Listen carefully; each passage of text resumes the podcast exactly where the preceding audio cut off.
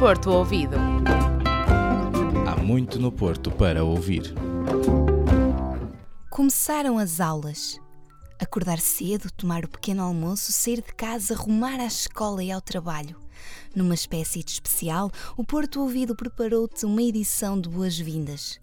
Eu sou a Susana Martinho e digo-te para não teres medo da rotina, porque nós estamos contigo.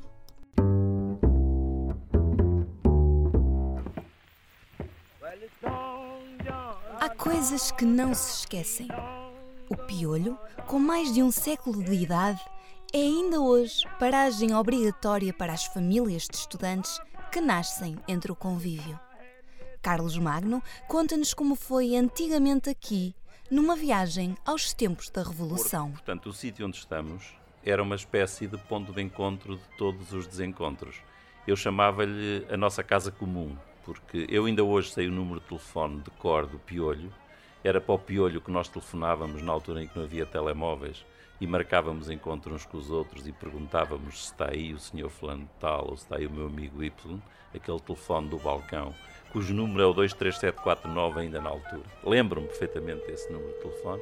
Passou, a nossa geração académica passou pelo piolho como passaram outras anteriores, que aliás ainda lá têm, ou aqui têm, o, as placas indicativas dos respectivos cursos. Vinham de todos os lugares, da França à Itália ao Brasil. O piolho virou congresso e os deputados eram os estudantes. A minha geração teve a sorte de apanhar o 25 de Abril e depois do 25 de Abril o piolho transformou-se no Comitê Central da Revolução. Passaram por aqui eh, muitas personalidades, toda a gente vinha ao Porto. O Jean-Paul Sartre passou por aqui, o Humberto Eco passou por aqui, eh, o, o, Francesco, o Alberto Moravia passou por aqui, eh, o João Cabral de Melo Neto vinha cá com o Arnaldo Saraiva, porque era cônsul do Brasil no Porto. Pacheco Pereira parava lá pouco. E, e aconteceram uh, as coisas mais incríveis nessa altura, aqui na cidade onde o mundo estava uh, a desaguar. E é inevitável, qualquer história que se faça sobre o Porto, sobre o movimento académico, sobre a resistência, passa inevitavelmente por aqui. Longe da vista, mas perto do coração. Carlos guarda na memória os tempos de juventude em que a cidade invicta ganhou um rumo novo. Lembro-me inevitavelmente destes tempos em que todos éramos jovens, queríamos mudar o mundo e de facto mudamos. Se há um sítio de revolução no Porto, é o Piolho.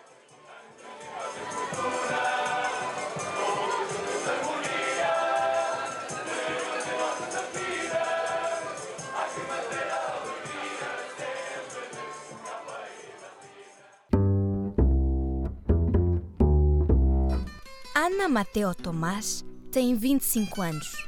Veio de Espanha e estuda Psicologia e Ciências da Educação na Universidade do Porto.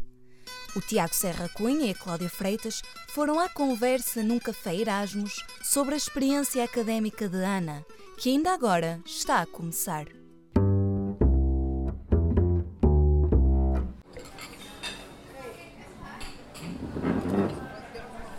Hola, bienvenida a más un café Erasmus. Eh, entonces, ¿cómo surgió la idea de estudiar aquí en Portugal? Bueno, pues la idea surgió porque hace unos años vine a visitar Oporto. Eh, justamente coincidió con una fiesta muy típica aquí para los estudiantes y vi el ambiente estudiantil y, y dije que, pues, que en un futuro quería venir a, a Oporto a estudiar y así ha sido. O sea, este año por fin ya estoy aquí y muy contenta, la verdad. Y hasta ahora, es, estás, ¿te gusta la experiencia y lo que estás pensando de todo esto? Bueno, pues a ver, eh, llevo aquí muy poquito tiempo, llevo una semana. Eh, la experiencia me está gustando muchísimo.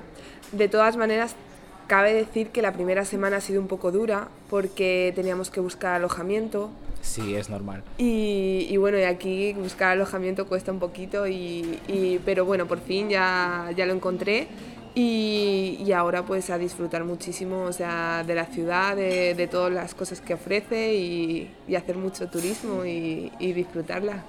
Y de la ciudad, eh, lo que estás pensando, ya has dicho que cuando viniste aquí te gustó muchísimo, pero ahora que estás aquí mismo, eh, ¿cuál es tu feeling, tu sentimiento con, con Oporto? Bueno, pues la verdad que, que, el feeling no cambia, o sea, como yo digo, o sea, creo que Oporto es un sitio muy especial que ofrece mucho, que sobre todo para los estudiantes, o creo, o sea, creo que, que de verdad que vas por la calle y siempre ves cosas estudiantiles, ves gente con, con, con las vestidas con las capas, no sé cómo se llama. Mm. Sí, las capas. Capas. El trash. El, el trash, eh, sí.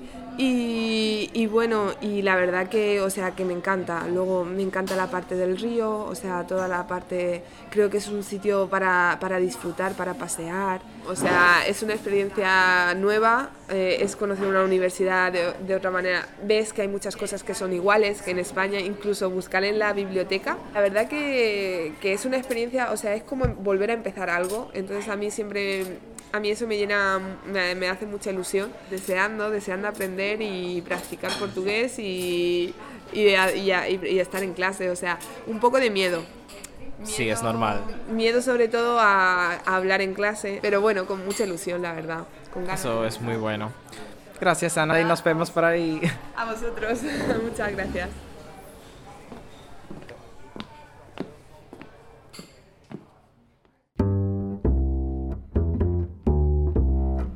Costuma dizer-se que o que é bom acaba rápido, mas não ficamos por aqui. O Porto Ouvido regressa na segunda-feira e deixa-te votos de um ano escolar produtivo e repleto de conquistas. Boa sorte e até já! Porto Ouvido. Há muito no Porto para ouvir.